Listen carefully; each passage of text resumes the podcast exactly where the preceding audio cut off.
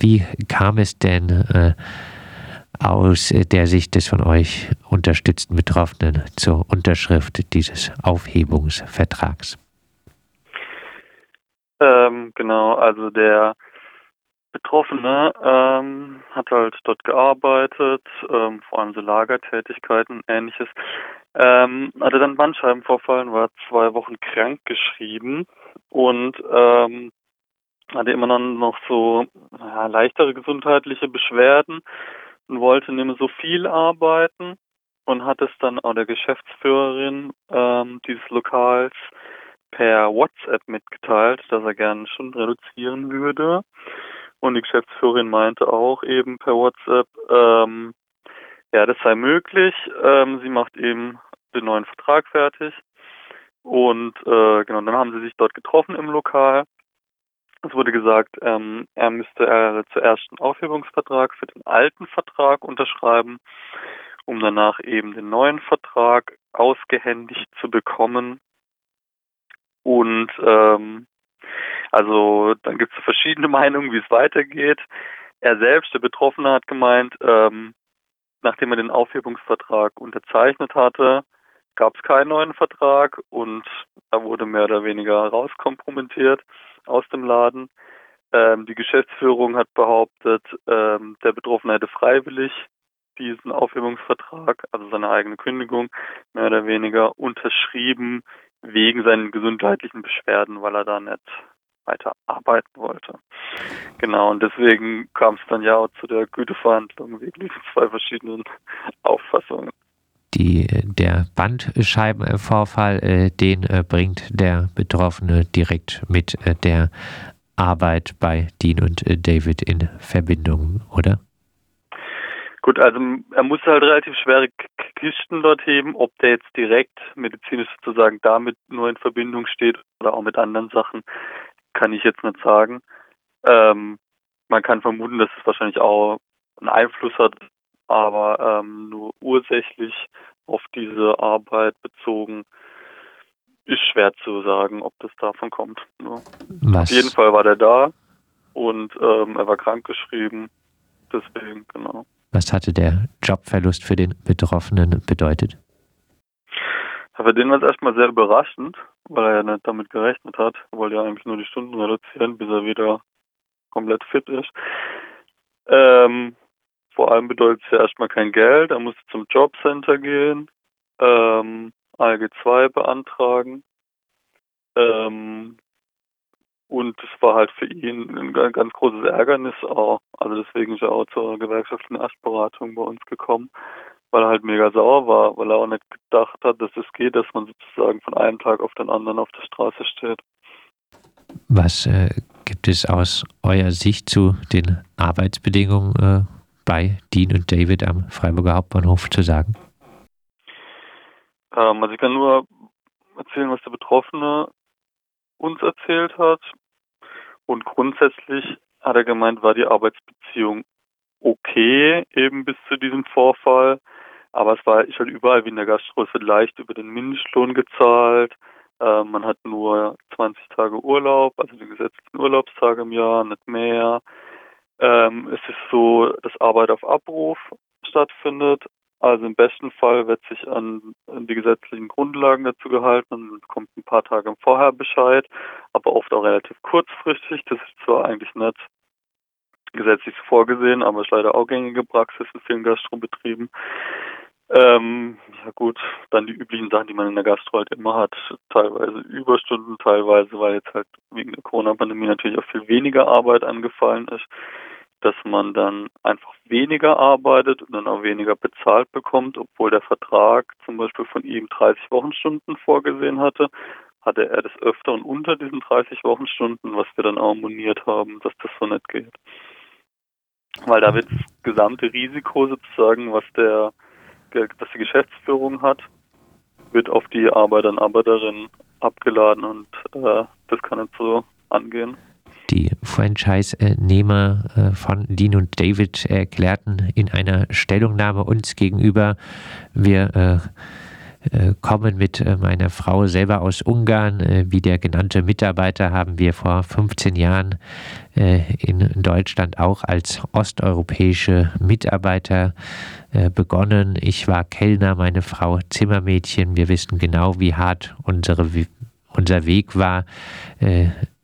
Die beschrieben, der beschriebene Umgang mit äh, unserem Mitarbeiter ist eine Lüge. Wir haben derzeit auch viele ausländische Mitarbeiter aus äh, zehn Ländern, äh, darunter Flüchtlinge, welche seit der Eröffnung mit uns arbeiten. Unsere und ihre Existenz möchte hier jemand mit äh, einer Lüge kaputt machen. Zusätzlich kommt er aus demselben Land äh, wie wir.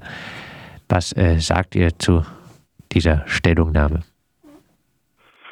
Gut, einerseits ist uns natürlich egal, welche Nationalität oder welche Herkunft die Bosse haben.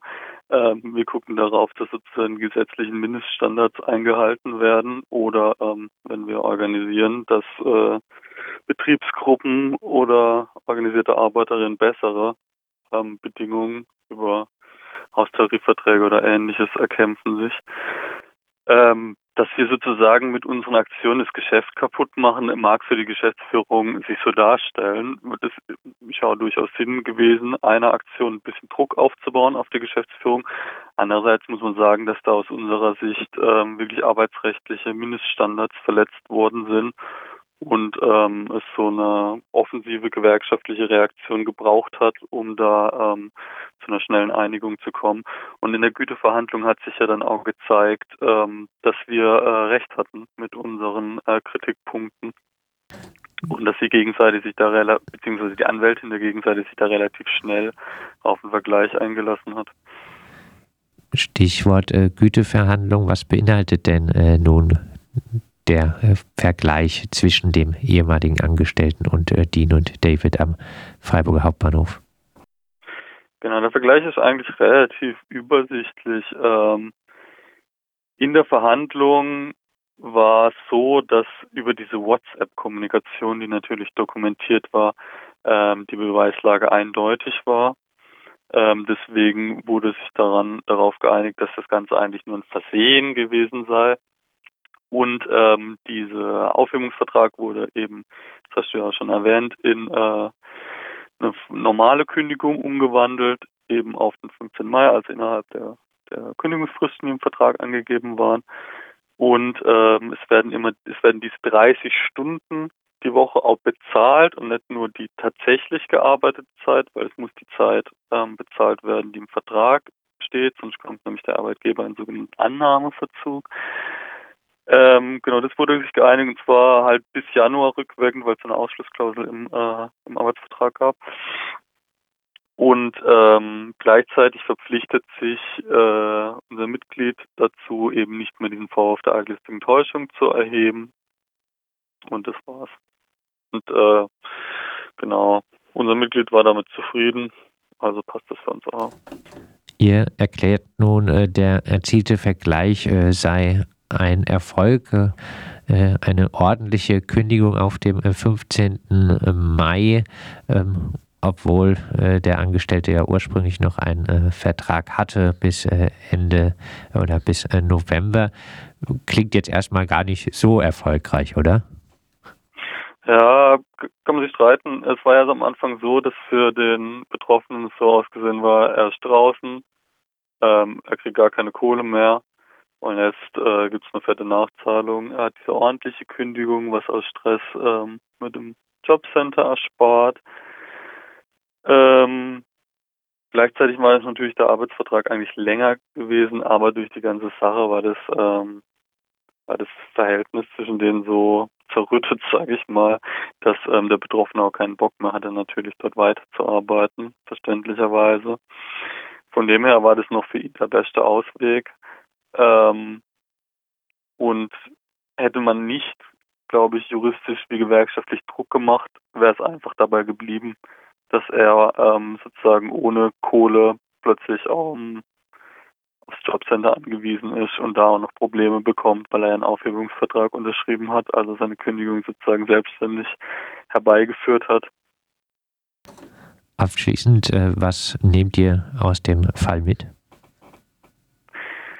Ähm, was wir mitnehmen, äh, also auf jeden Fall war super und das hat auch sehr gut geholfen, dass die Dokumentation so gut war. Also dass diese WhatsApp-Nachrichten gespeichert worden sind, dass die ähm, Stunden, die gearbeitet worden sind, alles gut dokumentiert ist. Das kann ich jedem und jeder ähm, Arbeiter, Arbeiterin empfehlen, da immer die Sachen, wo gearbeitet wird, was äh, kommunikationsmäßig abgeht, was man ähm, dokumentieren kann, alles auch zu dokumentieren, das hilft bei Streitigkeiten enorm. Und was wir auch gemerkt haben, dass so offensive Aktionen wie so eine kleine Kundgebung ähm, den Druck auf die Gegenseite durchaus erhöhen können und ähm, spätestens in der Güteverhandlung dann auf die Forderung eigentlich eingegangen wird. Und ähm, das hat sich halt, glaube ich, gezeigt, dass eine Kombination aus juristischen und aber auch gewerkschaftlichen Mitteln relativ effektiv sein kann, um schnell das gewünschte Ergebnis herbeizuführen. Die FAU Freiburg hat gegen das Franchise-Restaurant Dean und David am Freiburger Hauptbahnhof eine arbeitsrechtliche Auseinandersetzung relativ erfolgreich geführt. Wir haben über die Auseinandersetzung mit Paul Kraut von der FAU gesprochen.